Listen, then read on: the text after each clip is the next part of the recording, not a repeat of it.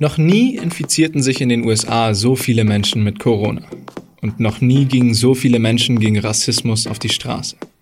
Doch anstatt sich darum zu kümmern, spaltet Trump weiter. Und damit will er eine Wahl gewinnen? Darüber habe ich mit unserem US-Korrespondenten Thorsten Denkler gesprochen. Sie hören auf den Punkt, den Nachrichtenpodcast der SZ. Am Mikrofon ist Gabriel Gabers. Ich freue mich, dass Sie zuhören. Der 4. Juli ist ein besonderer Tag in den USA. Man trifft sich zum Grillen in der Sonne, stößt an auf das Vermächtnis der größten Demokratie der Welt und färbt den Abendhimmel mit Feuerwerk. Normalerweise. Aber dieses Jahr blieb das Spektakel weitgehend aus. In Florida zum Beispiel waren die Strände gesperrt und das Feuerwerk verboten. Trotzdem wollte Donald Trump den Feiertag für sich nutzen. Er hat am Wochenende gleich zwei Reden gehalten. Am Freitagabend sprach der Republikaner am Fuße des Mount Rushmore vor den steingewordenen Bildnissen vierer großer Präsidenten. Er malte ein düsteres Bild von seiner Nation. There is a new far left fascism that demands absolute allegiance. If you do not speak its language, perform its rituals, recite its mantras, and follow its commandments, then you will be censored, banished, blacklisted, persecuted, and punished. Die New York Times hat erhoben, dass seit dem Tod George Floyds vor sechs Wochen wohl insgesamt bis zu 26 Millionen Menschen gegen Rassismus und Polizeigewalt demonstriert haben. Aber Trump donnerte am Samstag vor dem Weißen Haus, diese Demonstranten seien, Zitat, Linksradikale, Marxisten, Anarchisten, Agitatoren und Plünderer. Über die Opfer rassistischer Polizeigewalt? Kein Wort. Sein demokratischer Herausforderer Joe Biden dagegen machte den Rassismus zum zentralen Thema in einer Videoansprache zum Unabhängigkeitstag. We have a chance now to give the marginalized, the demonized, the isolated, the oppressed a full share of the American dream. We have a chance to rip the roots of systemic racism out of this country. We have a chance to live up to the words that have founded this nation. Über den Wahlkampf zwischen Trump und Biden habe ich mit meinem Kollegen Thorsten Denkler geredet. Thorsten, du bist jetzt schon seit längerem wieder zurück in New York. Wie ist denn die Lage dort? Ja, ist schwierig. Also die ähm, Leute sind sehr, ich würde sagen, fast traumatisiert eigentlich von den Ereignissen in New York. Die Krise hat ja äh, New York sehr, sehr hart getroffen. Es gab Kühllastwagen vor Krankenhäusern, damit die Toten noch aufbewahrt werden konnten. Und viele Menschen kennen Menschen, die infiziert sind und schwer erkrankt sind, äh, auch in meinem direkten Umfeld. Also das hat viele ganz schön mitgenommen. Wie kamen denn Trumps Auftritte vom Wochenende in den Medien an? Die klassischen Medien, New York Times, Washington Post, die haben das natürlich verurteilt als neuen Angriff von Trump auf alte Werte der USA. Also sie wurde als rassistisch bezeichnet, sie wurde als als neuer Kulturkampf äh, bezeichnet, den äh, Trump da versucht aufzutun. In den rechten Medien wurde er dafür gefeiert, natürlich. Ist die Düsterkeit Trumps neue Wahlkampfstrategie? Und was erhofft er sich denn davon? Naja, eine Idee von Trumps Wahlkampf war ja immer schon, und das war ja auch 2016 schon nicht anders, Angst zu sehen. Also Angst äh, sozusagen als treibender Motor, um Leute an die Wahlurne zu bringen. Und er merkt jetzt gerade, dass er den Kampf um das Coronavirus ähm, ziemlich verloren hat schon. Also die Zahlen gehen da massiv nach oben gerade. Und er verspricht ja allen Leuten, da sei nichts dran, alles ist ganz harmlos. Aber die Menschen wissen sehr wohl, dass natürlich äh, da nichts harmlos dran ist, weil in vielen Familien ja auch schon Opfer be zu beklagen sind. Er braucht also neue Themen und was er jetzt ähm, äh, aufmacht, ist der Versuch eines tatsächlich Kulturkampfes ich würde sagen, der klassischen weißen Schicht sozusagen gegen den Rest der Welt, wenn man so will, gegen den Rest derer in den USA die Veränderungen wollen, die Reformen wollen, die die Rassenungleichheit in den USA nicht mehr hinnehmen wollen. Das hat sehr erinnert an seine äh, Rede zur Amtsanführung 2017, als er auch von einer American Carnage sprach, einem amerikanischen Schlachtfest, wenn man so will, wo er die USA in den düstersten Farben beschrieben hat. Alles sei im Grund und Boden, nur natürlich, um dann daraus wie Phoenix aus der Asche selbst als großer Held emporzusteigen und sich als Retter dieser USA zu, zu zeigen.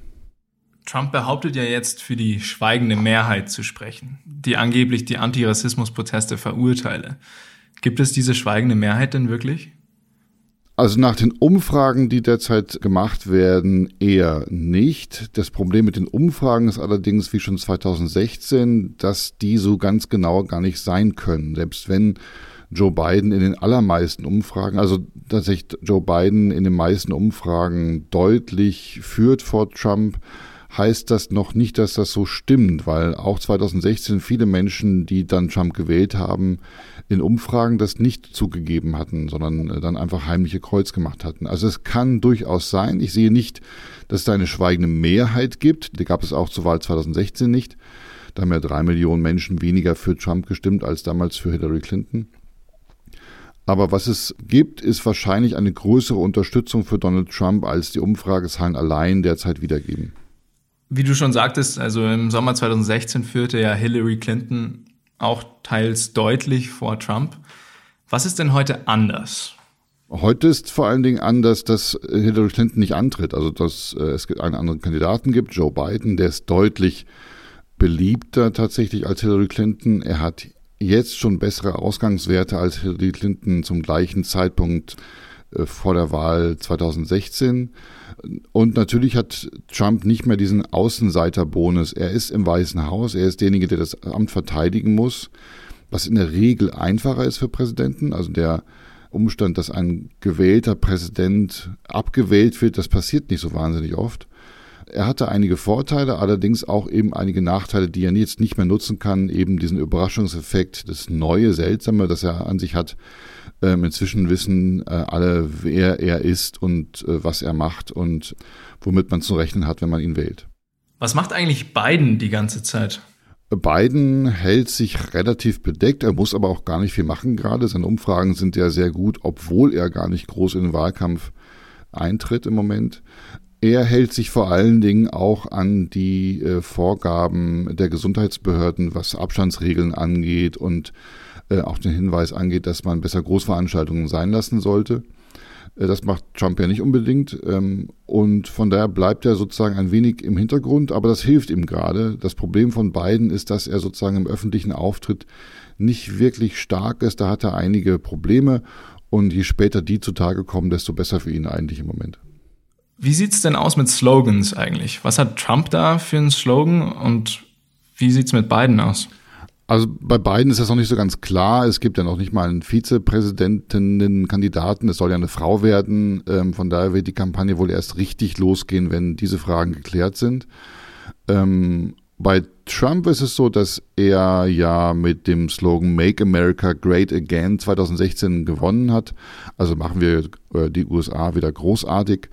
Ähm, und äh, eigentlich wollte er diesen, äh, diesen Slogan ändern in Keep America Great, also ähm, nach dem Motto, wir haben Amerika jetzt schon großartig gemacht, jetzt sollen wir es auch so behalten. Ähm, das hat ja mit der Corona-Krise jetzt nicht so ganz funktioniert. Es gibt so viele Arbeitslose wie nie, äh, fast nie in, diesen, in diesem Land. Ähm, die ökonomische Krise ist groß, die Gesundheitskrise ist groß. Das wäre ein bisschen schwieriger Slogan im Moment.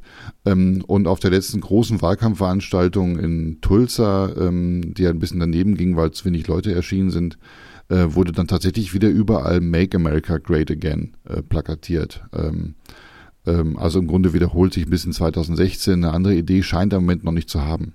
Offiziell ist es aber noch nicht. Es gibt jetzt auch offiziell keine Verkündigung eines neuen Slogans auf der Trump-Seite.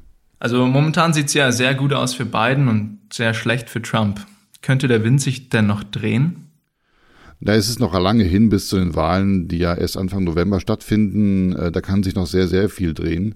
Wenn tatsächlich dieses Virus einfach so verschwinden sollte, zum Beispiel, woran keiner glaubt, was auch sehr unwahrscheinlich ist, dann wäre das natürlich ein Riesensieg für Trump. Aber es kann eben viel passieren bis zum Wahltag. Und ähm, die Wahl ist nicht entschieden über Umfragen, sondern sie wird erst tatsächlich am Tag der Wahl entschieden. Und die meisten haben tatsächlich noch gar nicht ihr Urteil gefällt, wem sie ihre Stimme geben wollen. Vielen Dank und schöne Grüße nach New York. Vielen Dank, bis dann.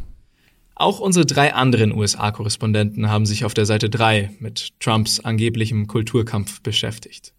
Den Text lesen Sie in der SZ von Dienstag oder mit einem Digitalabo bereits heute Abend ab 19 Uhr im Netz. Und jetzt noch Nachrichten. Ja, die Bundeskanzlerin wie die ganze Bundesregierung hat dazu eine ganz klare Haltung. Überall dort, wo im öffentlichen Leben der Mindestabstand nicht gewährleistet sein kann, sind Masken ein wichtiges und aus heutiger Sicht auch weiter unverzichtbares Mittel, um die Infektionszahlen niedrig zu halten und um unsere Mitmenschen und uns selbst zu schützen. Das sagte Regierungssprecher Steffen Seibert heute in Berlin. Durch die Maskenpflicht könnte eine zweite Corona-Welle verhindert werden. Sowohl einzelne Bundesländer als auch AfD und FDP hatten sich dafür ausgesprochen, die Maskenpflicht im Einzelhandel abzuschaffen. Innenminister Horst Seehofer hat sich gegen eine Studie zum Racial Profiling bei der Polizei entschieden. Eine Kommission des Europarats hatte Deutschland eigentlich empfohlen, solche Daten zu erheben. Seehofer begründete seine Ablehnung damit, dass Racial Profiling, also das Kontrollieren aufgrund von Hautfarbe oder anderen äußeren Merkmalen, bei der Polizei eh verboten sei. Justizministerin Christine Lambrecht will trotzdem an der Studie festhalten. Für die SPD-Politikerin sei es wichtig, den Zitat Sachstand zu ermitteln, um zu verstehen, wo wir momentan stünden.